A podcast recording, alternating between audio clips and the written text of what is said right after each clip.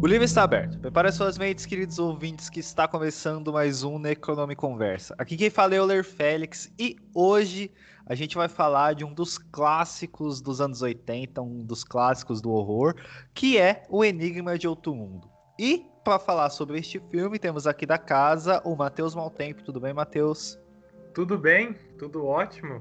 É sempre feliz falar de John Carpenter, né? Sim, muito bom, é sempre muito bom. E temos aqui ele, né, que faz muito tempo que ele não aparece aqui, o queridíssimo Filipe Pitanga. Tudo bem, Filipe? Agora melhor ainda, ouvindo a voz de vocês, que é, é o maior contato que a gente tem na pandemia, né? Com o distanciamento social, a gente ouve a voz da outra pessoa, a gente já pensa, ai, que bom, que alívio, outro ser humano. Obrigado, fala comigo, fala mais um pouco, por favor, não me deixa sozinho. Pois é. E temos também ele, né? Pela segunda vez aqui, eu acho que no, no, primeiro episódio que ele participou aqui com a gente, eu comentei que quando a gente fizesse esse episódio de Enigma de Outro Mundo, eu convidaria ele para falar aqui, é, diretamente do Cinematório, Renato Silveira. Tudo bem, Renato? Gostei de ver, Euler. Promessa é dívida. Feliz demais com o convite. Sempre um prazer falar nosso querido João Carpinteiro. É isso, né? John Carpenter, né? Já, Ai, já... gente, eu tô tão feliz, eu não sabia que o Renato tava aí. é isso. Felipe tá meia hora conversando aqui com você e percebeu. Ele fez a piada do alto-falante. Quando eu falei alto-falante, não percebeu que era eu. O, é convidado surpresa e o tema não é o Enigma de Outro Mundo, é Atividade Paranormal, o episódio de hoje. É isso. ah, e com certeza, como eu vou estar com um pouco de preguiça de editar, vai ficar tudo isso na edição, tá? Então, é isso. O Filipe sendo pego de surpresa. Mas a gente vai falar sobre Sobre. Uh, pensei que o Felipe ia falar alguma coisa que ele desmontou aí. não, só ia te sacanear, que afinal de contas você não só é o podcaster aqui do Necro, mas também é o editor de um zilhão de outros podcasts. Então, sua edição é de ouro, meu filho. O que você decidir, a gente vai achar que é arte, que é estilo. é tudo arte, né? É isso. A gente tá aqui na pós-modernidade, o que, que a gente falar que é arte é arte. Vamos lá. é, a gente vai falar hoje sobre O Enigma de Outro Mundo, né? Do John Carpenter. Mas antes da gente falar desse, né, do, da, do filme de 82, eu acho que é legal a gente voltar um pouco, né, falar um pouco da, do percurso que este filme é, teve que percorrer para existir, né? Então vamos começar pela história. É, o Enigma de Outro Mundo ele é um, ele é baseado, né, num, num, num, livro, né, da do John Campbell. Eu não sei como é que se pronuncia o nome do meio dele, mas é é baseado neste livro, né? Ele foi publicado aqui no Brasil pela editora Diário Macabro, numa edição muito bonita, não sei se vocês têm aí, mas eu acho ela muito bonita. É... Ele é da década de 30, né? O conto original, né? O livro, o... a história original é da década de 30. Ele já foi adaptado para o cinema antes né, desse do, do, filme do John Carpenter, ele foi adaptado pelo o grande Howard Hawks, né, que quem gosta de cinema, né, quem gosta de faroeste, já vai saber quem é, né. É, ele foi adaptado com o nome de Um Monstro do Ártico, né, em 1951. E aí teve na, na década de, de, no final da década de 70 começou-se, né, a se pensar em ter uma nova adaptação do livro, né? E em 82 a gente teve o filme do Carpenter, assim. Então ele teve esse, esse caminho, né? Meio que a história, né? Tem esse caminho, tem esses outros filmes, né? E em 2011, né? Teve o filme The Thing, né? Que foi traduzido aqui para o Brasil como A Coisa. É, que não é muito bom, eu particularmente não gosto muito. Eu acho que ele tem algum canal de streaming aí. Eu acho que a última vez que eu tinha visto, ele estava ou na Telecine ou no Netflix. Então, se alguém tiver afim de se aventurar aí assistindo esse esse esse, esse dating aí, sinta-se à vontade, mas ele conta a, a história anterior né, a história dele é o que se passou anteriormente do Enigma de Outro Mundo, que é o filme que a gente vai falar aqui hoje, né? O Enigma de Outro Mundo ele conta, né? Ele começa na aquele é, com um helicóptero perseguindo um cachorro, né? Um lobo, né? E é um lobo ou um cachorro? Agora que me, me fugiu um pouco a. Um husky siberiano. É, um, era isso que eu ia dizer. Por causa da, dos trenós, né? Que os isso. cachorros levam, então. É, ele tava pesquisi, pesqui, é, perseguindo esse husky siberiano aí. E, cara, a partir daí, né, eu acho que o filme ele é muito. Ele é muito, muito legal a partir de, dessa cena assim, do helicóptero perseguindo o Husky. E tem muita coisa foda assim no filme. Além né, de tudo isso que eu falei, tem o John, o John Carpenter dirigindo. E a trilha sonora é de ninguém mais, ninguém menos do que o Ennio Morricone, né? Que foi, aliás, a partir do Ennio Morricone que surgiu o convite pro Filipe, né, Filipe? Quando você me falou da, do programa da, do canal Like que você fez sobre o Ennio Morricone, eu, eu, eu lembrei, né, vendo o, o vídeo que você tinha me mandado, de que o, ele também foi ele participou, né, dessa da trilha sonora do Enigma de Outro Mundo, né? Vai ser um prazer. De, tô decupando o Enio desde que ele faleceu, tadinho, mas em, em, total homenagem a ele. Eu não tenho como no meio do meu Spotify você vai encontrar a Anitta, Pablo Vittar, Beyoncé e Ennio Morricone. Então vai ser bem esquisito, mas está ali na playlist. é muito bom, assim. Mas é, é, vamos, vamos já partir um pouco pro filme, né? É, como é que é a relação de vocês com esse filme? Eu, particularmente, eu adoro, né? Muito mesmo, além de do Carpenter ser meu diretor favorito, assim, são dos filmes que eu mais gosto. Tanto é, né? É, é, esse e o Eles Vivem, né? Foram dois filmes que, quando a gente estava fazendo a organização dos títulos do Melhor do Terror dos anos 80, foram dois filmes que eu, que eu bati o pé, assim, querendo falar sobre eles, porque são filmes que eu gosto muito, né? Então eu queria saber de vocês, assim, como é que é a relação que vocês têm com esse filme? É, Renato, eu lembro que você falou que você gostava muito desse, fala aí pra gente. Cara, eu sou apaixonado com esse filme ao ponto de ter é, duas, dois bonecos aqui do, do filme, né? Dos monstros lá do filme que eu comprei no Mercado Livre, assim, é uma, uma coleção, né, de monstros famosos dos filmes, e essa coleção já tinha se esgotado, já tinha parado de ser fabricada, mas eu consegui achar no Mercado Livre alguém vendendo lá as estatuetas, e paguei uma nota, que você sabe como é que essas coisas são caras, né, depois que, que sai de linha. Porque sou incrivelmente apaixonado com esse filme e desde criança, cara, porque eu tinha um álbum de figurinhas lá nos anos 90 de monstros do cinema e foi meu primeiro contato com Enigma de Outro Mundo. Eu via a, as imagens lá dos monstros e ficava fascinado, queria ver aquele filme de todo jeito. Fui atrás, achei incrível. Depois, quando já estava trabalhando com crítica de cinema, revi várias vezes e cada vez que eu vejo Cara, assim, é, é, é muito incrível como o Carpenter consegue criar esse clima de tensão, mesmo já sabendo tudo o que acontece de cor, você ainda se pega tomando susto, né? em várias das cenas. Então, é um filme que eu guardo no meu coração e de, da filmografia do Carpenter é o meu favorito. E olha que é difícil escolher, né? É, o Carpenter tem muita coisa, né? Tem, tem muita coisa boa, né? É muito difícil escolher, mas o Enigma de Outro Mundo eu acho que ele tá, tá em outro patamar, assim, né? De, de, de produção. Acho que ele tem muita influência em alguns filmes que a gente vê hoje em dia, né? Eu acho que, que até no episódio do, da adaptação do A Cor do Espaço do Lovecraft, né? tem uma cena que é, para mim, uma refer, referência clara, né? A, a, a, algumas imagens do Enigma de Outro Mundo, assim. É é, é, maravilhoso, assim, que filme sensacional. E você, Filipe, fala um pouco da sua relação com esse filme. Eu, como sempre falo, né, a maioria das pessoas sabe que quem está acostumado a ouvir minhas maluquices sabe que minha mãe nunca teve censura, né, comigo. Então, ela, na verdade, muito pelo contrário, ela sempre foi muito cinéfila e ela, quando ela queria ver um filme, aliás, eu peço só desculpa, gente, porque tá tendo uma obra, imagina, né, às nove da noite mas estourou uma tubulação aqui do lado, talvez esteja vazando. Eu peço desculpas desde já. A mágica do Euler depois diminui aí o barulho do, da britadeira.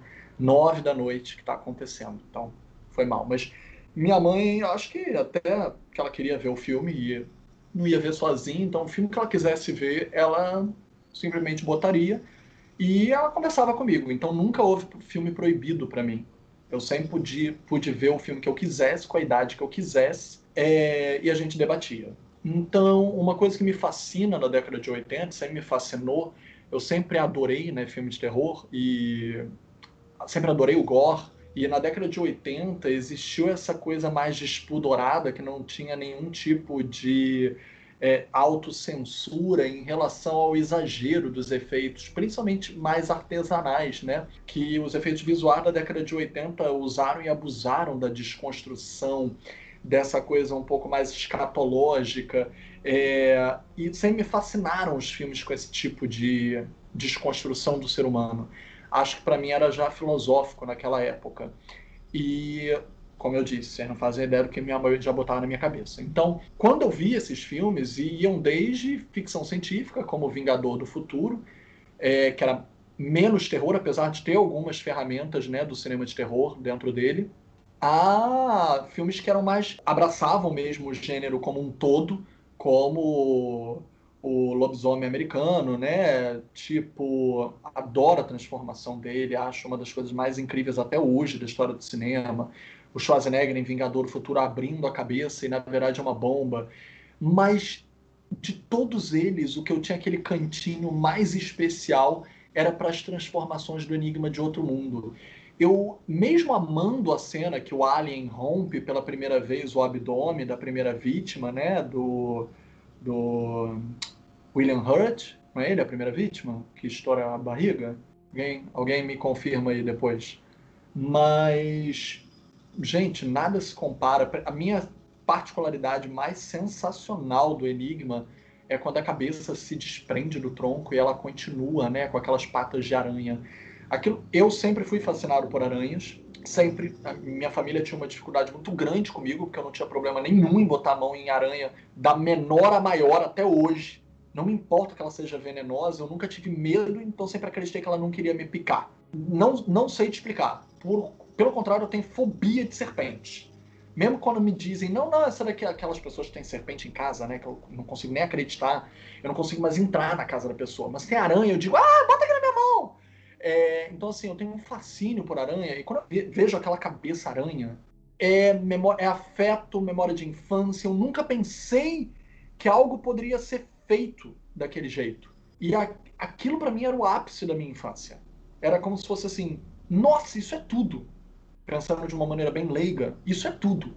E quando eu cresci, o mais impressionante de tudo é que nenhum computador conseguiu superar para mim essas três coisas, né? A transformação do lobisomem, a cabeça do Schwarzenegger virando bomba e a, da senhorinha, né? Que ele retira a cabeça e vira uma bomba e o A Cabeça-Aranha do Enigma, que para mim é o topo das três. Não tem nada que supere isso.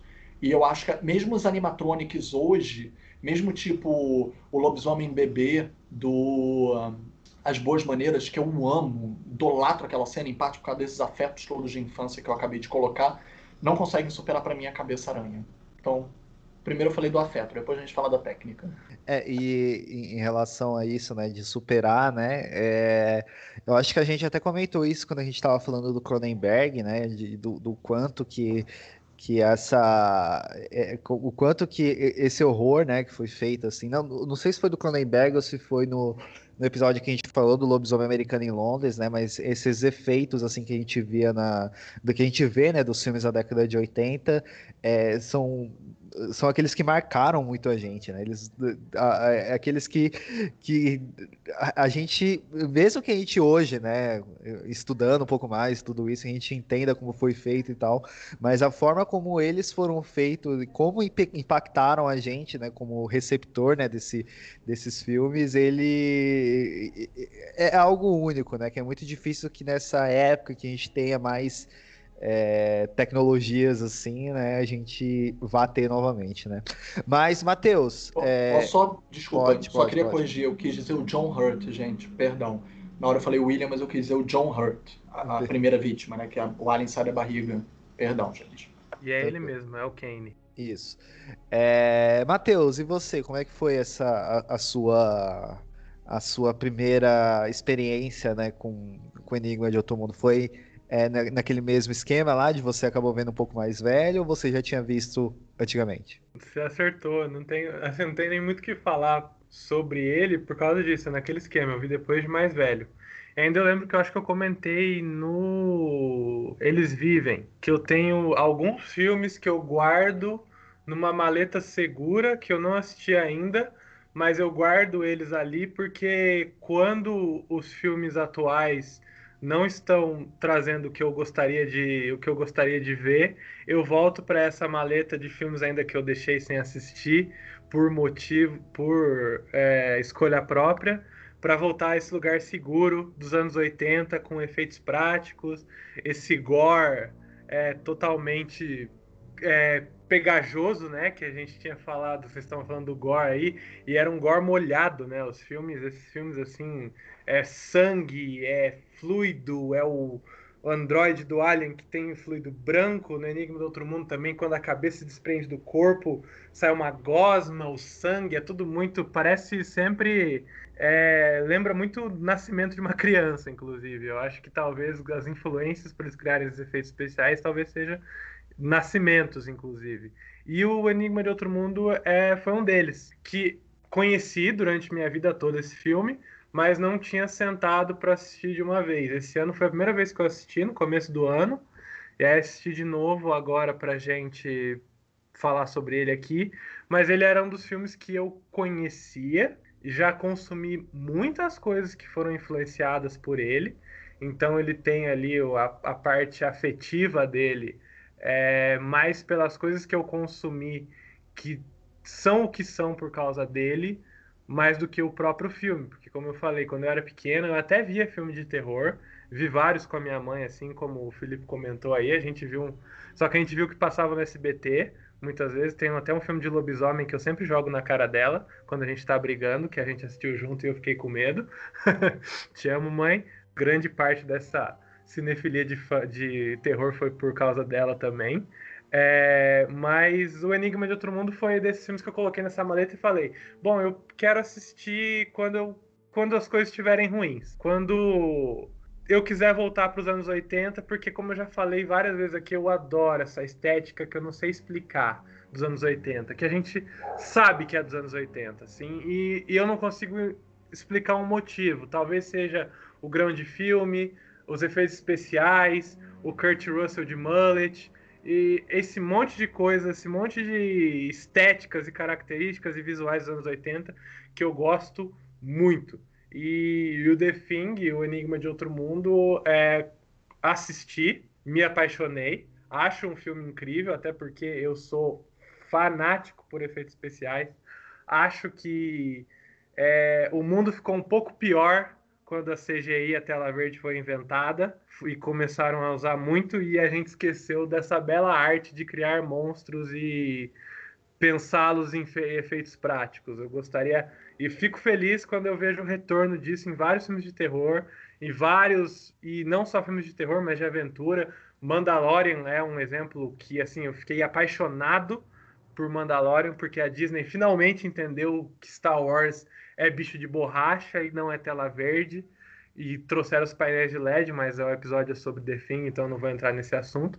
Mas assim, acho que ele é um filme incrível e ele foi muito influente na minha adolescência sem eu saber, porque assim, ele influenciou 90% dos jogos que eu joguei quando eu era adolescente. Esse monstro, o primeiro monstro, o primeiro, o primeiro cientista assimilado, que tem lá as garras, que vai até o que sai da base e ajoelha na neve e ele tem aquelas garras ali.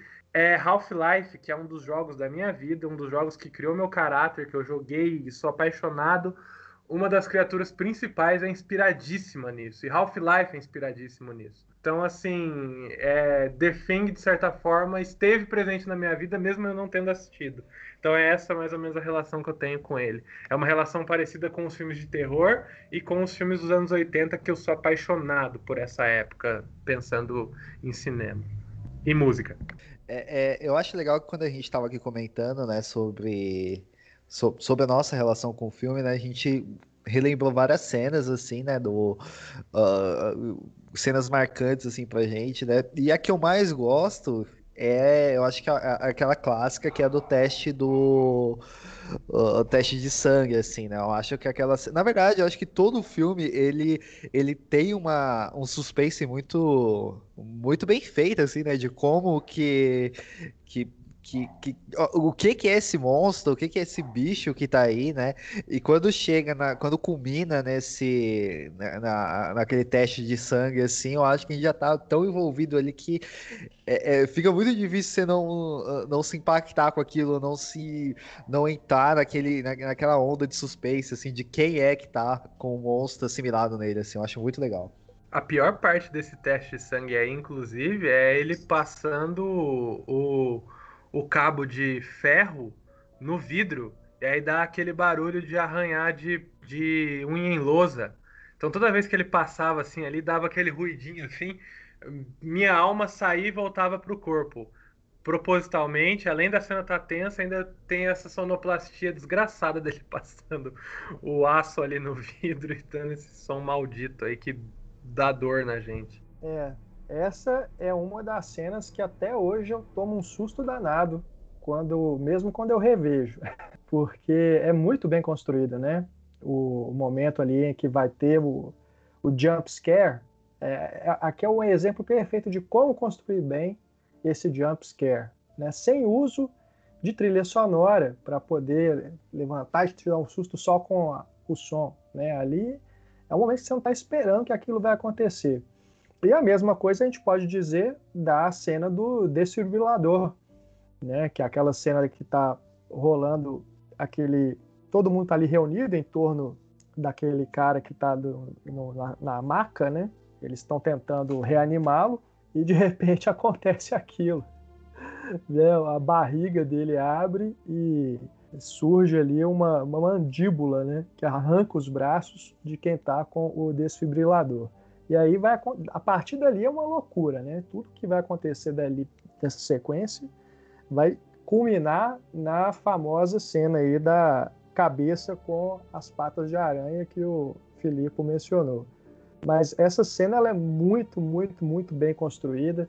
Quando você para e analisa né, tudo que ele está, como ele, ele enquadra os personagens, de forma a você não prestar muita atenção no que está rolando na mesa. Né? Você está prestando atenção nos, nos, neles conversando ali, em toda aquela comoção, e de repente acontece aquilo do nada. É uma cena que me impressiona bastante, é, não só pela tensão, claro, mas também, de novo, ali o efeito animatrônico, né? Como que eles fizeram tudo ali para aquela, para aquela bocarra, né? Que se abre ali na, no abdômen do, do sujeito. E é do nada, né? Você nem espera aquilo. Você, eh, você vai ver, ele vai fazer lá o, a massagem, né? Com o desfibrilador. Na hora que ele vai. Você, você tá esperando que ele vai dar o choque.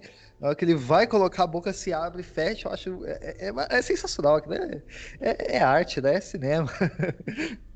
E o John Carpenter coloca o foco dessa cena no, na paranoia do McRae e do Childs, que acredita que o McRae é um já tá assimilado pela coisa. Então ele tá no canto, que nem um, um cachorro assustado com o lança-chamas e a dinamite, que eu tava lendo que parece que era dinamite de verdade, não sei se é, não sei se é real isso. Vi na thumbnail de um vídeo. E, e, o, e tá todo mundo falando lá com sobre o McReady quando ele começar a dormir, quando ele for dormir, que eles vão pegar ele, que ele é o Alien. E, e o cara só. E o, do, e o Doc tá lá só ali, assim, tentando trazer o cara de volta, falando, gente, para com essa briga, para com essa porra aí. O cara tá morrendo aqui. E a, nem ele tá. Nem ele tá prestando atenção no que ele tá fazendo. Tanto que quando ele vai colocar o desfibrilador, ele tá olhando na briga e tá olhando no cara. É. E, putz, é muito feia essa cena no bom sentido. Exato. E, eh, de novo, é algo que só foi possível ser feito nesse momento da história do cinema, né?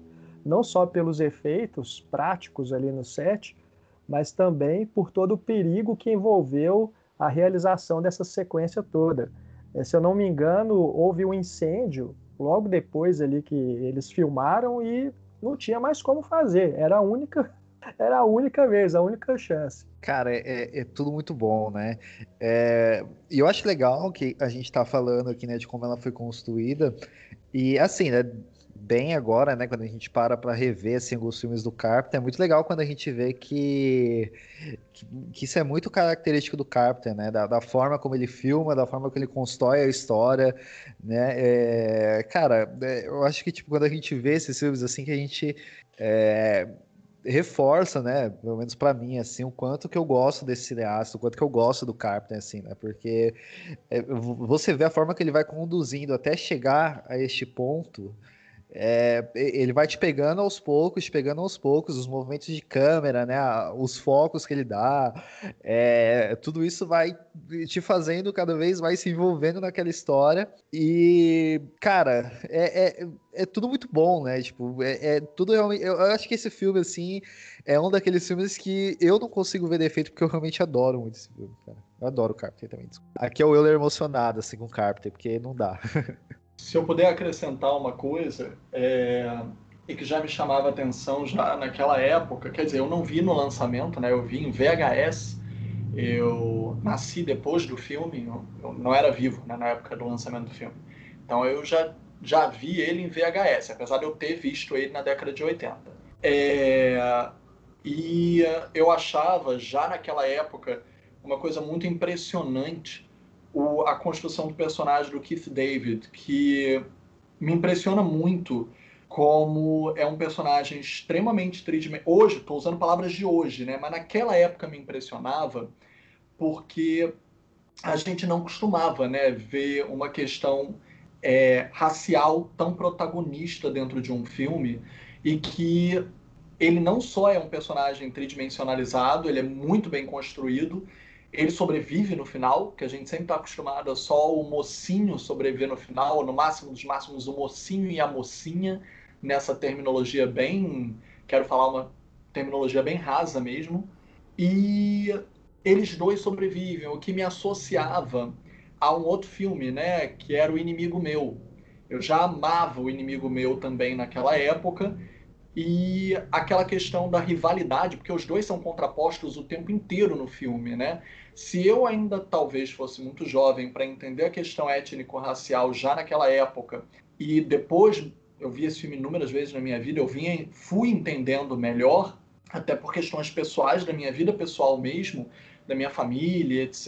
E de amizades e eu ia vendo o que, que aquilo se desenvolvia, naquele momento eu já percebia que eles eram contrapostos como rivais, eu sentia a mesma questão do inimigo meu, mas que no fim eles conseguiam conviver em harmonia. Eles sobre ambos sobrevivem, você não sabe se um deles está contaminado ou não, se foi fortuito ou não a destruição dos últimos contaminados, e eles estão ali no final comungando.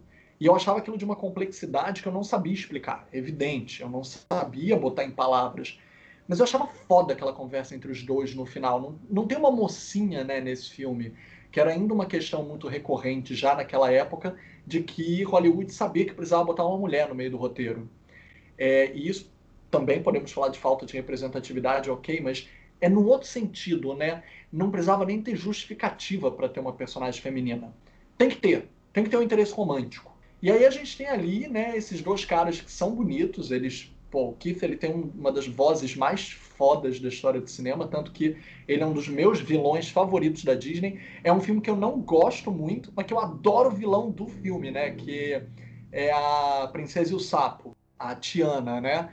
Eu adoro o vilão que ele faz no filme, eu adoro a voz dele no desenho animado.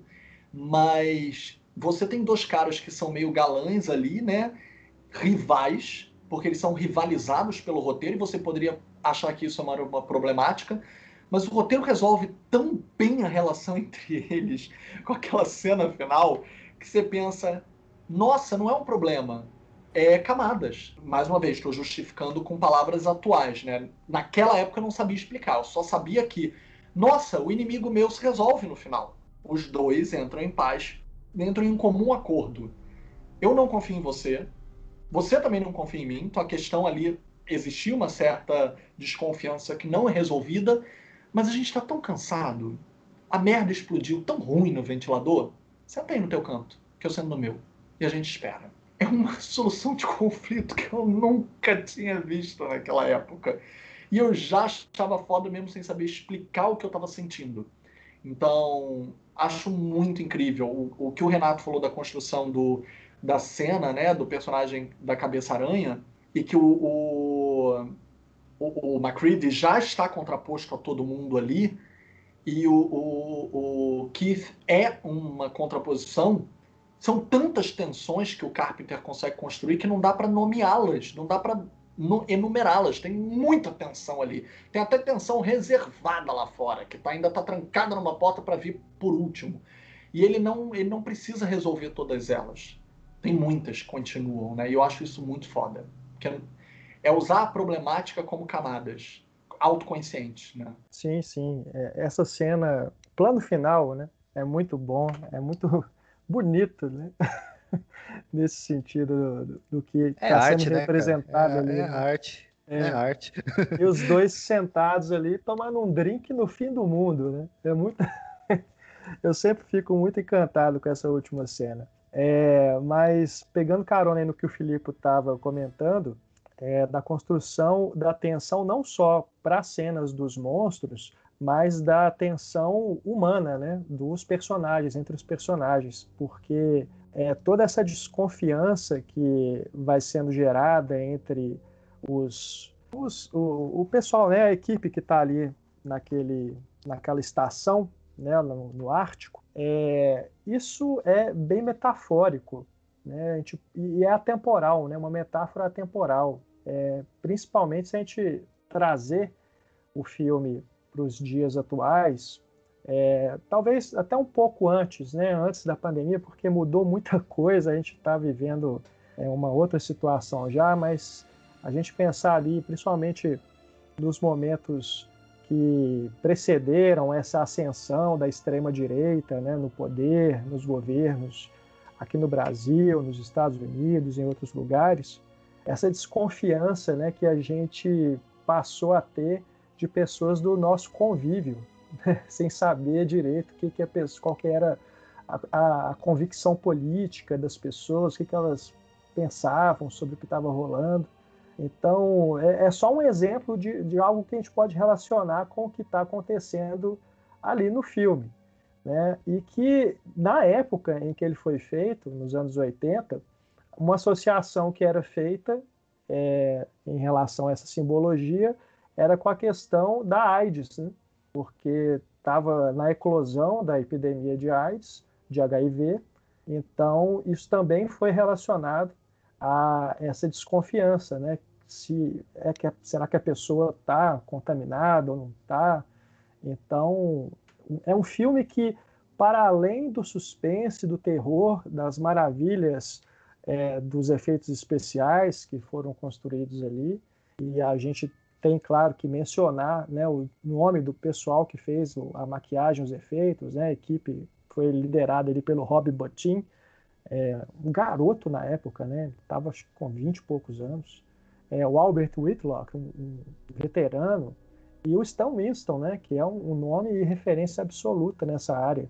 Então, para além de tudo isso que a gente está comentando, ainda tem essa carga simbólica e metafórica que permite que a gente faça leituras extra-campo né, do filme. É, aquela, né? O, o, todos os filmes, né, eles são políticos, né, eles representam em alguma medida algo que está se passando na época que ele está sendo produzido, né, é, e não, não, não seria diferente, né, eu acho que muitos filmes do Carpenter tem isso, né, tem essa, essas discussões, assim, que a gente pode falar, né, de, de esta campo, né, que nem você falou, então, né, se a gente for lembrar, né, do, do, do filmes anteriores dele, né, a gente tem o Alguém Me Vigia, né? Que dá trazer uma discussão sobre a questão da, da mulher na sociedade. A gente tem o do o próprio Halloween, né? Que discute subúrbios, né? Um, um, um assassino de babás, os subúrbios, né? Eu acho que dá também pra gente fazer várias discussões em relação a isso, né? Eles vivem, né? Não tem nem o que falar.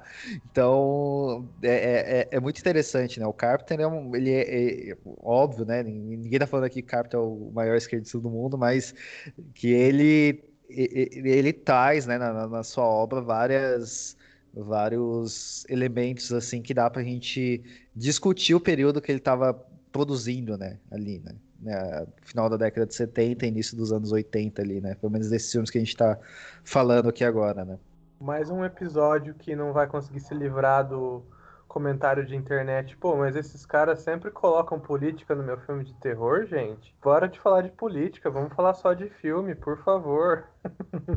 Nossa, é, né? Engraçado. Tudo que a gente está vendo de horror na pandemia não tem nenhuma origem política, né? Mas a estética é a mesma. É porque os governantes estavam muito carentes de definir esse momento histórico de alguma maneira. Eles pegaram um pincel e eles não sabiam como pintar um quadro. Então eles simplesmente jogaram a tinta na nossa cara. E o borrão é o que a gente está vivendo. Então, gente, estética é política.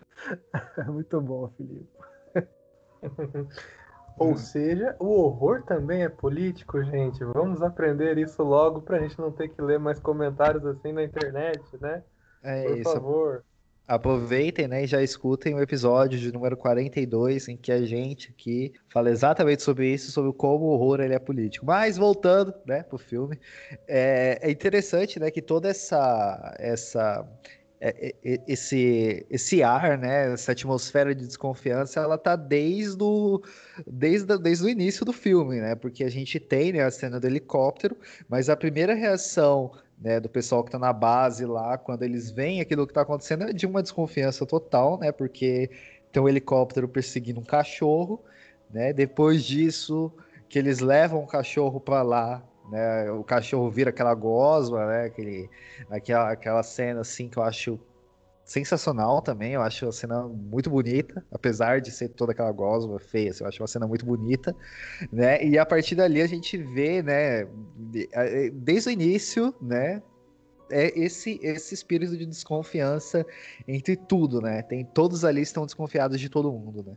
Mas, poxa, se eu tô numa base e vejo um helicóptero na minha direção dando tiro num cachorro, eu já vou ter motivo para ter desavença com quem tá nesse helicóptero. E o que eu acho mais engraçado é a frase do Naus, que tá todo mundo tentando entender o que, estava acontecendo, por que aquele helicóptero tava atirando neles e no cachorro. Ele fala: pô, será que a gente não tá em guerra com a Noruega? E aí eu fiquei pensando muito na parte de comunicação mesmo, né? Que como o Carpenter define o filme, define o isolamento em que eles estão no filme de uma forma tão simples e até cômica. A pergunta do Naus, que é interpretado pelo T.K. Carter, ela, ela define exatamente a situação que eles estão. Eles não sabem mesmo. Se os Estados Unidos tivessem uma guerra com a Noruega, eles nunca saberiam. E aí tem até o reforço disso que o Windows não está conseguindo ter é, estabelecer uma comunicação, apesar de ter um rádio lá. Então isso só reforça como eles estão isolados ali e como esse isolamento já é um problema para trazer essa paranoia. Essa paranoia a ponto de que é, não existe só a base, a base dos Estados Unidos lá, existe a base da Noruega, também devem existir outras bases ao redor de outros países e eles precisam ter essa, esse afastamento de cada uma dessas bases, por, pois elas podem ser inimigos. Então, só não precisava de um alien aí, de um enigma de outro mundo, para que já estivesse estabelecida uma situação de tensão, pois as bases ao redor poderiam começar a atirar por qualquer motivo, por razões científicas de descoberta, por razões de uma guerra eclodir no resto do mundo e, a eles saberem primeiro. Então, assim, a para... e o fato de aquela, aquele monte de gente presa num lugar pequeno, eles já tinham uma paranoia entre eles ali, porque eles não conheciam o passado de cada um, eles só estavam ali para um objetivo em comum. A paranoia de estarem sozinhos e a companhia que eles têm ao redor podem ser de países e nações inimigas, porque a gente sabe que a, ali o filme deve se passar também na década de 80 entende-se isso, entende-se que, tal, que ele se passa na mesma época em que ele foi lançado. Que já era uma época em que o mundo estava cheio de atritos, e aí eles ainda têm esse sentimento de desconfiança, pois eles foram atacados por uma das bases. Que só piora pelo fato de ter caído uma nave de outro planeta, que também nós não sabemos se o alienígena é hostil ou é amigo, que a gente descobre que não é amigo, né? Porque ele quer se assimilar com todo mundo. E porque ele quer se assimilar para passar despercebido e nós não sabemos o objetivo dele, não fica claro, também nem precisaria. E a gente começa com uma turma de pessoas atirando num cachorro que já me faria ter inimigos ali com certeza absoluta. Não atirem no cachorrinho, né? É máximo dos filmes, né? Não, não faça mal contra o cachorrinho, que, que, que todos nós aqui teremos ódio por você, né? Mas é, é, é interessante que você estava falando, Matheus, né, da, da, questão do isolamento, assim, né? É, eu estava lembrando aqui, né, enquanto você estava comentando, é, que é uma coisa muito comum, né, dos filmes do Carpenter também, né? E eu estava vendo, eu tava ouvindo um, esses dias um podcast do, do Carlos Quintão lá, né, o Cabine Cine Rádio, que o que é muito legal também, né? Que ele tá lá com o Marcelo Miranda falando sobre Halloween.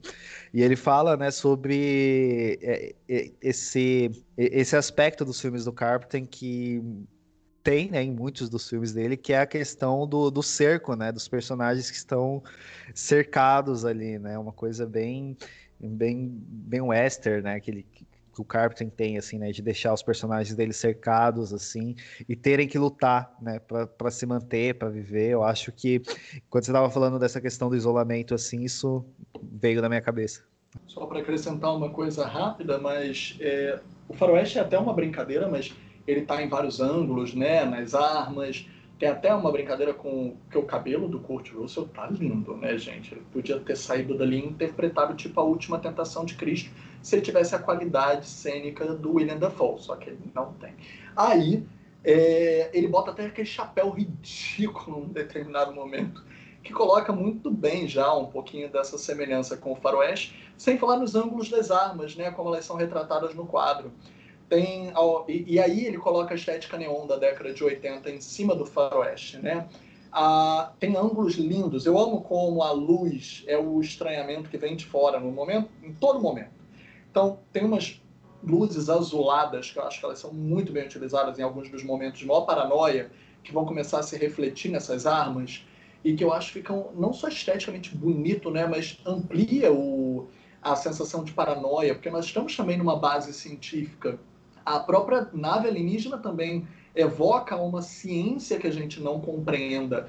E essa, essa, o mistério sobrenatural, o, o medo, vem do estranhamento como uma tecnologia desconhecida, porque afinal de contas a gente pode encarar o alienígena ali de duas formas, né, esse organismo, tanto como, como uma tecnologia, porque tecnologia de sobrevivência, né, assimilação, uma fagocitose, mas também é como uma inteligência, pode ser artificial ou não, a gente não chegou a esse nível de nanotecnologia naquela época, então aquelas luzes meio doentias, meio febris, a luz vermelha, a luz azul, e a forma como elas se refletem a partir de determinado momento nos quadros das armas, não só fica bonito, mas aumenta esse estado de paranoia, né? De a gente não saber exatamente aonde está o inimigo, de dentro para fora, de fora para dentro.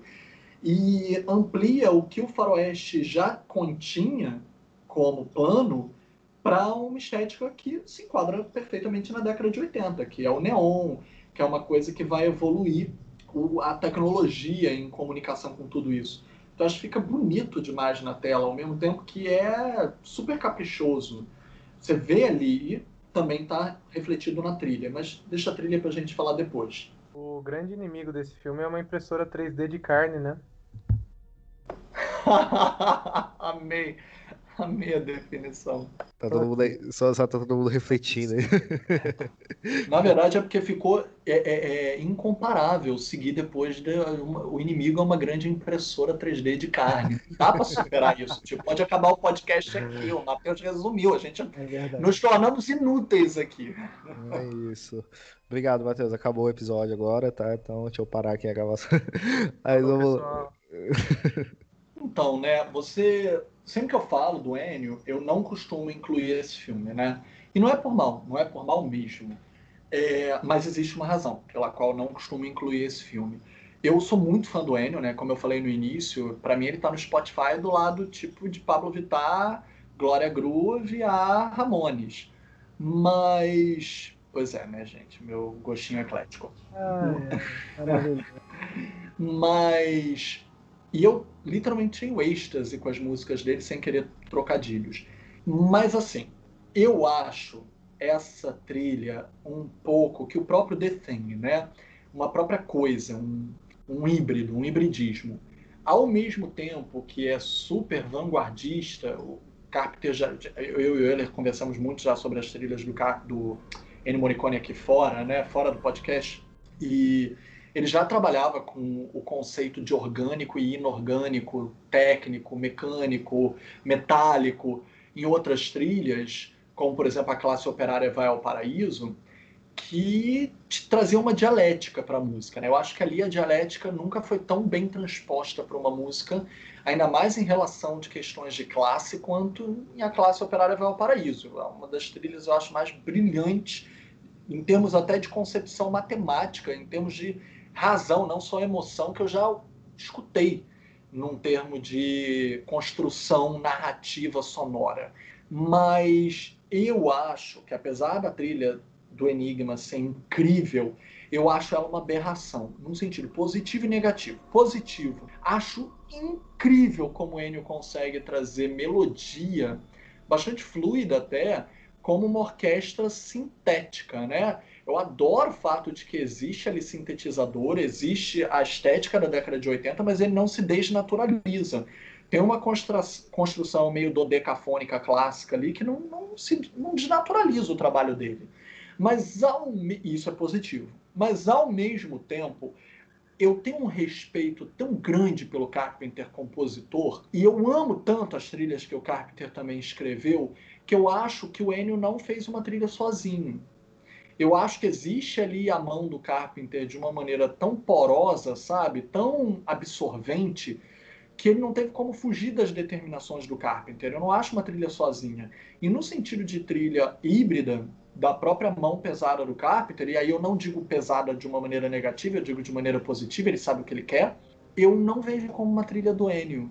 Eu vejo como uma trilha contaminada, como o próprio filme é como a própria temática da impressora de carne 3D, né? Que o Matheus bem falou. Eu acho que a música também é isso, sabe? É um abajur cor de carne.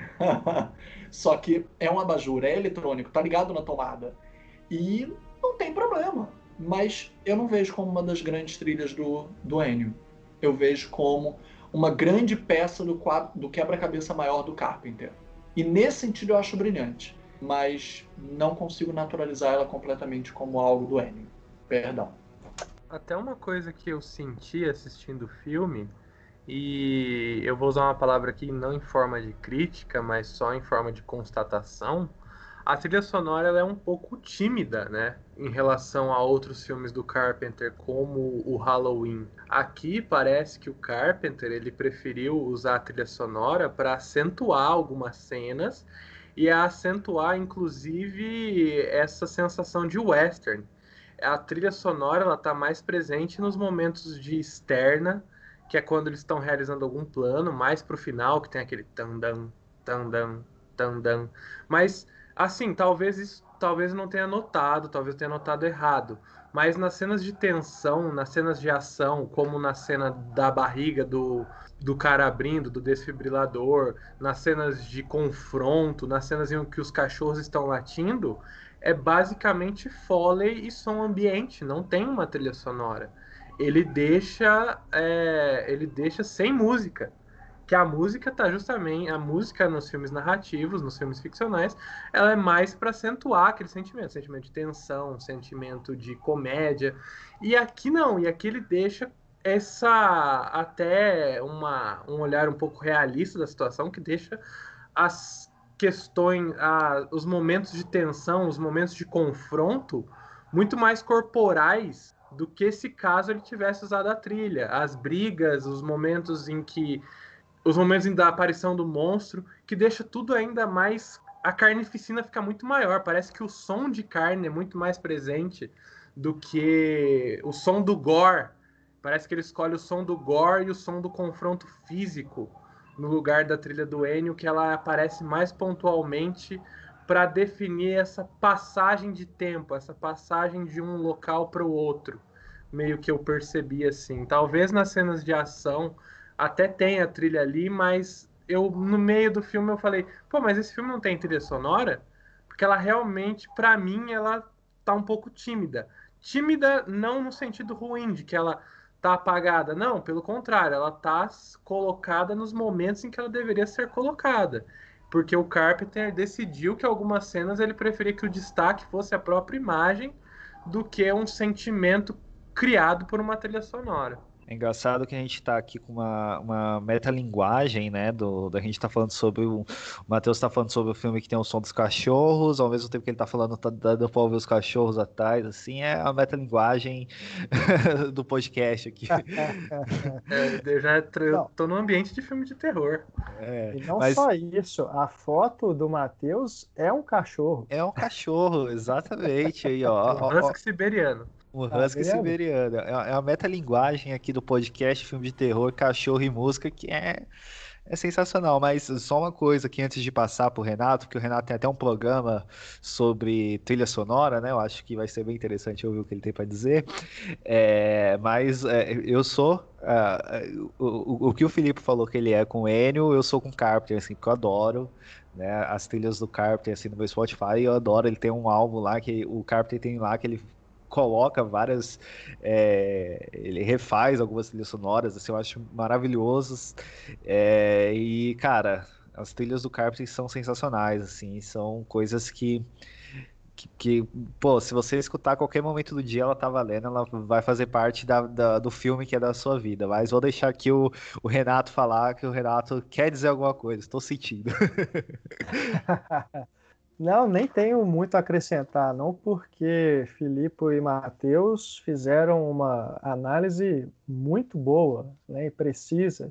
Também compartilho dessa impressão sobre a trilha sonora de O Enigma de Outro Mundo. Acho que o Filipe acertou mesmo quando ele disse sobre essa contaminação né, que acaba, entre aspas, né, que acaba acontecendo em relação à música é porque eu não eu não tô lembrado agora se foi no comentário em áudio ou se foi no making off ou alguma entrevista que eu vi o Carpenter falando exatamente sobre isso, da relação dele com o Morricone, né, para esse filme, porque ele ele praticamente dirigiu o Morricone, né, em relação à trilha. Ele pediu para que ele fizesse esses acordes, né, desse ritmo que a gente vê ali, e uma coisa mais minimalista mesmo. Então, essa simbiose que acontece Carpenter Morricone aqui, é, eu, eu também enxergo dessa forma, Felipe. Não, não parece né, uma trilha, uma grande trilha do, do Morricone por esse, por causa dessa característica, ainda que ainda, ainda assim seja uma grande trilha sonora. Né? Para o filme funciona perfeitamente. Total, concordo com o Renato e acrescento o que o Matheus falou, eu reitero. O desenho de som do filme é tão brilhante, mas é tão brilhante. A, a forma como eles materializaram cada som, sabe? É, da, das chamas a. E eu não estou falando dos sons mais protagonistas, sabe? Tipo explosão, grito, etc. Caguei. O que eu acho impressionante são aqueles mínimos detalhes e nuances cada um dos sons que eles tiveram que criar, por exemplo, né, tem duas coisas que as criaturas acabam desenvolvendo muito, que é pata e tentáculo.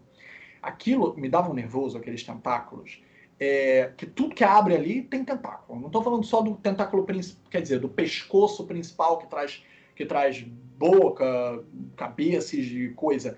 Qualquer buraco que ele abre ali parece aqueles tentáculozinhos, que parecem são vermezinhos, que parecem as ligações do DNA com RNA é, eu até entendo esteticamente como é que ele pensou e criou isso, aqueles tentáculos, eles têm um som que, tipo, nossa, é tão genial, em primeiro lugar, o som, mas ao mesmo tempo tão perturbador que eu preferia dizer, cara, tu me marcou, tira esse som, por favor, tá me dando nervoso.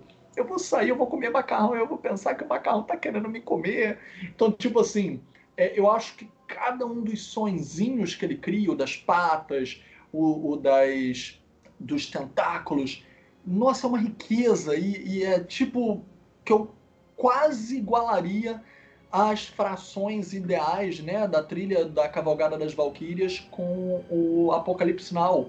A forma como ele nivela os Apocalipse Now, né, o, o helicóptero, o som, o tiro, o grito, o barulho do mar, a onda, a correria, e a mesma forma como o Carpenter consegue fazer uma orquestra desses pequenos sons para além da música, a música se torna mega coadjuvante no desenho do som, que foi o que o Matheus bem colocou. A música é linda, tá? quando ela toca ela é maravilhosa, mas ela não é uma música. Ela é um dos elementos do desenho do som, e o desenho do som é muito superior à própria trilha.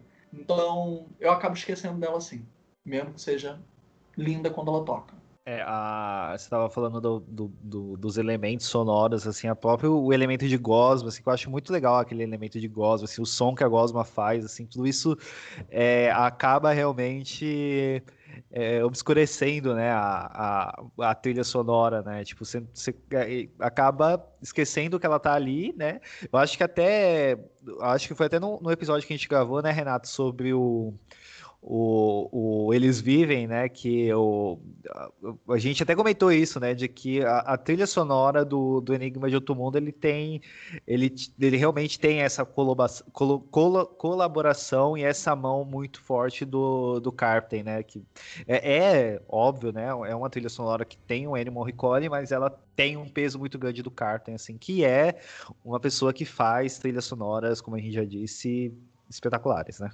Sim, com certeza. Sou fã dos dois como compositores também, né? O do Carpenter como compositor e do Morricone nem precisa falar. É o meu compositor de cinema favorito.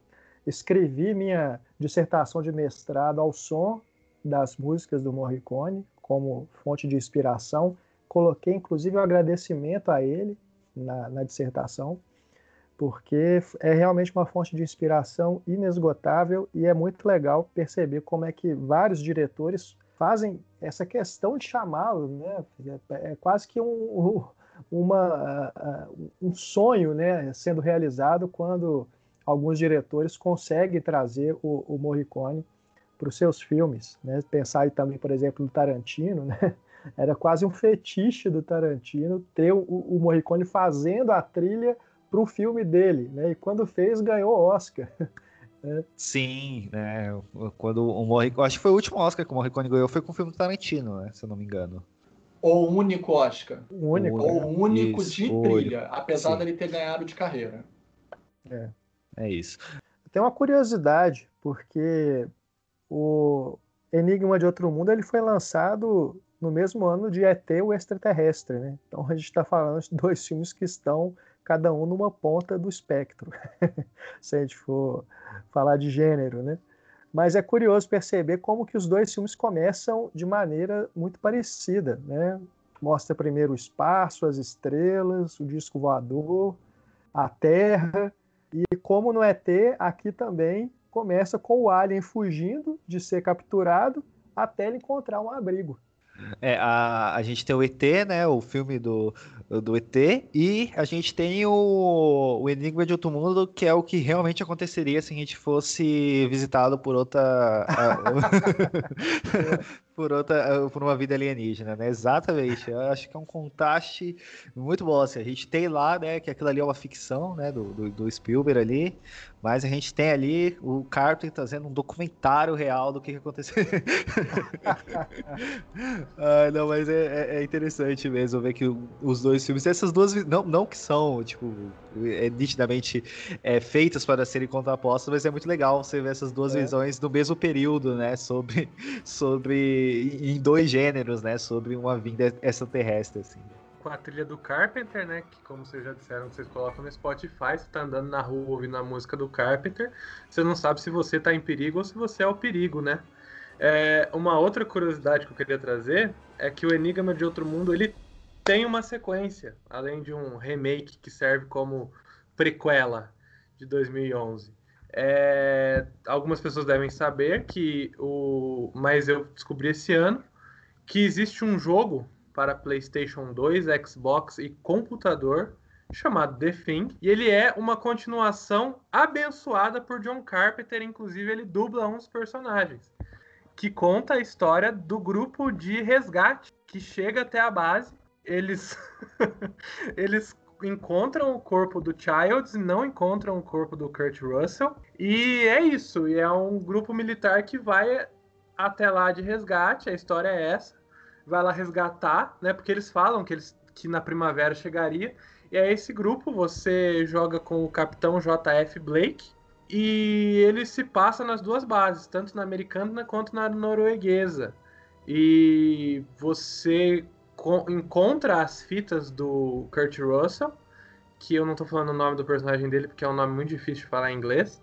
É... E aí a equipe militar começa a ser infectada pela coisa e até eles criaram um sistema nesse jogo de um jogo de 2002 ainda, que tinha essa parada da paranoia, você tinha o seu grupo de militares, é, eles sentiam medo, você tinha que tranquilizar eles, às vezes eles deixavam de confiar em você, você tinha que voltar. E a história desse jogo, ela acaba indo para um outro lado que eu vejo muito numa sequência do James Cameron, o The Thing dirigido pelo John Carpenter, aí depois viria o The Thing 2 dirigido pelo James Cameron, mesma coisa com o Alien, que é justamente essa parada militar, e eles descobrem que tinha uma conspiração ali envolvendo genética, que o militar principal dos Estados Unidos se infectou com a coisa propositalmente para curar o câncer e que ele tinha um plano para liberar a coisa para o mundo inteiro, e esse grupo de militares que foi lá salvar e todo mundo era estava sendo cobaia desses experimentos de um laboratório secreto que estava embaixo da base norueguesa.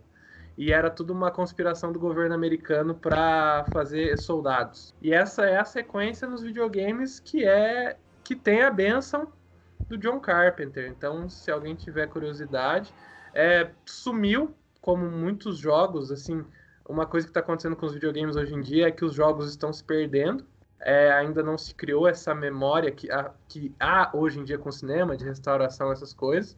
Mas é um jogo que foi bem recebido. Isso foi outra coisa que eu fiquei pasmo, que assim, ninguém conhece, eu não conhecia, mas que é um jogo que teve uma nota alta, entre 7 e 8. Ele teria uma sequência também, mas assim, só para curiosidade, quem gosta muito do, do Enigma de Outro Mundo e quiser expandir o lore, saiba que há essa sequência da história no, nos videogames e ela tem a benção do John Carpenter. Inclusive, ela confirma que o personagem do Kurt Russell sobreviveu. Então é, só essa eu, curiosidade aí também. Eu posso te agradecer, Matheus, porque você acabou de destruir minha infância. Muito obrigado. Posso? Dizer que o Charles morreu distrai com absolutamente todo o ineditismo que o filme tinha, inclusive em relação ao horror no ar que eu convido a todos, vai ser o documentário de abertura do nosso Cine Fantasy a partir do dia 16 de abril até o dia 29 de abril, adaptação do livro homônimo, também igualmente muito importante. Leiam, é a peça histórica do cinema, horror noir, né? É, horror negro, digamos assim. É, e o filme, que é o documentário que adapta o livro, vai abrir o nosso festival Cine Fantasy no dia, a partir do dia 16 de abril. Que e a gente vai ter um debate... bem legais, né? Esse, esse festival aí, tem uns pois curadores. É, né? Fiquei sabendo que tem. Pois é, né? Algumas pessoas, assim, que gravam esse podcast, inclusive. É, te agradecemos por tudo, né, Euler? Mas, para além disso, é, a gente vai ter debate com a autora do livro, só para dizer que a gente conseguiu ela. Então, vamos tê-la no nosso debate. Vai ser incrível poder conversar com a autora do livro, inclusive. Mas obrigado, Matheus, por destruir a minha infância, com certeza. Eu, para um jogo eu... de videogame que nem sequer tá nas prateleiras mais. Que bom, né? Virou cânone? Tipo a morte do Chewbacca? Virou cânone? para voltar Eu acho que você deveria agradecer a Computer Artworks e a Universal Interactive. E a Black Label Games que fizeram o jogo. Eu vou mandar uma cartinha de ameaça para eles para você, você, mal sabe, foi eu que tirei do mercado, por isso não tá em prateleira nenhuma mais. Eu comprei essa porra toda e queimei. Enquanto queimei você falava do, da relação do Childs e do Blake, eu fui lembrando que eu tava lendo sobre o jogo hoje e eu fui entrando dentro do sofá assim, eu falei, putz, talvez eu acho que eu não deva contar essa parte. E eu tinha decidido não contar essa parte, mas eu esqueci que eu tinha decidido não contar essa parte. Aham, sei que você esqueceu, cruel. Sei que você esqueceu, ele, de, ele, ele deixou para falar no final do. Ele deixou para falar no final do episódio que é pra você dormir pensando. É ah, se... mas jogo de filme nem vale, então ninguém nem lembra, só é uma curiosidade. Bom, já que a gente está falando de infância, de versões de The Thing, vocês já viram a versão do Pingu de The Thing? Aquele pinguim. Maravilhosa, maravilhosa. É incrível, muito cara. É muito bom demais. aqui. muito bom. Se chama, inclusive, Fingu. Sim, é muito bom, cara. Eu adoro essa versão. Ela é muito engraçada. Qualquer coisa é do pingo é engraçada, né? É. cara de, de pinguim bábado. mas eu acho que é isso, gente. E terminando aqui falando sobre Pingu, eu acho que é é assim que a gente tem que encerrar um podcast. Gostaria de, de agradecer aqui o Renato, o Filipe, né, o Matheus por sempre estar aqui, mas é, o Renato e o Filipe por, por terem participado aqui com a gente e deixar né, o espaço aqui para vocês falarem o jabá de vocês aí. Então, Renato, onde que as pessoas encontram você na rede mundial dos computadores? É, agradecer mais uma vez o convite, Euler e Matheus. Agradecer também a companhia nosso querido Filipe aqui. É o primeiro podcast que gravamos juntos, hein, Filipe? Verdade. Gente, a gente já dormiu junto, mas é o primeiro podcast que a gente grava junto. Tá vendo? A gente já tá dividiu o quarto em festivais, gente, só pra vocês saberem. Exatamente. Pois é. O que é curioso então... e raro, porque ambos são casados com críticas que costumam ir ao festival conosco e a gente costuma dividir quarto com as nossas respectivas. O festival que a gente não vai com as respectivas, a gente fica junto. Então, ó. Tá vendo? É, as afinidades, né? Bom, Meu marido é... de festival. Bom, respondendo. E nunca pegaram o celular e gravaram as conversas que vocês tiveram no quarto, e aí seria um podcast chamado Hotelcast nos festivais. Olha, gente. Nossa, olha, eu tô aqui para dar ideia milionária. Ai, ai, fantástico. Bom, é, então, eu tô no Cinematório, podem me procurar lá no cinematório.com.br, é o meu site. Nas redes sociais também tem lá o Cinematório, também estou no Instagram e no Twitter como Renato Silveira. É só botar lá arroba que vocês me encontram. E aqui em Belo Horizonte, quem estiver passando por aqui, sintonize lá no 100,9 Rádio Inconfidência FM e vocês vão me ouvir lá às quartas e sábados à noite com o Cinefonia. Valeu, Euler. Valeu, Matheus. Um abraço, Filipe. Até mais. É isso. Felipe, onde as pessoas te encontram?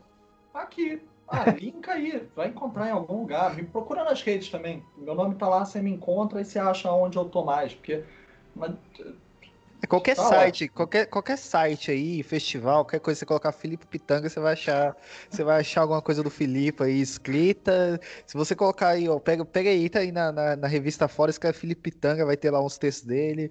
Vai, qualquer lugar que você escrever Felipe Pitanga, qualquer site assim, você vai encontrar alguma coisa do Felipe. É isso. Felipe tá em tudo quanto é lugar. Ele é Felipe, é tipo a coisa, ele já se Felipe, assimilou no site. O Felipe, é, o Felipe é a coisa, ele já se assimilou na internet inteira. Não tem lugar na internet que o Felipe não esteja, assim. É, é o Rafael Infante, ele copiou. É, cara, Nossa que... senhora. Não, tá. Pra não dizer. É... Não, o Felipe tá, tá no programa da Tata Werneck lá, tá lá, pô. Tá, tá lá, pode procurar. Tá no BBB, tá na CNN. Ai, gente, para. Vai, Felipe, fala aí. Não, tá ótimo. Tá, eu só ia dizer que vai estrear a nova temporada com episódios inéditos lá no canal Like, que é o 530 da NET, é, com a sessão AIC. Então, vão ter episódios inéditos, porque estava reprisando a temporada anterior, agora vão ter episódios inéditos. São muito bons, assistam. Então é isso, galera. Matheus, esqueci de você, diga aí onde você tá. A intimidade é isso daí, né? É, cara. eu tô, tô que nem o Filipe aqui. Agora eu vou. Pô, o Matheus tá nesse podcast, né? Pô, e aí, Matheus? Diga aí. Gente, quando é, vocês me perguntaram, eu deveria ter dito na cama do Renato. É, Não, é verdade aí, ó. Na cama do Renato, no Festival Fest, o novo podcast de festivais dos dois críticos. Não pode, senão a gente está, estaria furando a quarentena. Tem que dar o um exemplo. Boa, Renato. Muito bem colocado. Vocês me encontram no Instagram, Matheus Maltem M, no meu Twitter, arroba Matheus Maltemp. Dia 21 até o dia 30 de abril, o meu curta-metragem Obscura vai estar passando no festival Poe, entendeu? Agora, dessa vez, o Euler não pode falar que ele vai ver e te avisa, e me avisa. É, tá lá passando, quem quiser assistir vai estar de graça na Darkflix. Sei que todo mundo que ouve a gente tem acesso a Darkflix. E se vocês gostaram do Enigma de Outro Mundo e querem saber de outros filmes iguais ao Enigma de Outro Mundo e ouvirem um podcast sobre outros filmes iguais ao Enigma de Outro Mundo, compre o livro O Melhor do Terror dos Anos 80, que tem um texto do Euler lá sobre esse filme, e tem texto sobre outros filmes bons dos anos 80. Aí vocês compram o livro, lê o texto e ouve quando a gente fizer o Necronome Conversa sobre todos os livros e todos os filmes que vão estar no livro. Tchau. É isso, já garantindo aí um emprego, né? Falando, fazendo jabá do, do meu livro, mas é isso, gente. Compre o livro que tá muito legal e já vou deixar aqui avisado que Está vindo surpresas por aí, viu? Então vou deixar assim, né? No final e até o próximo episódio, gente. Tchau.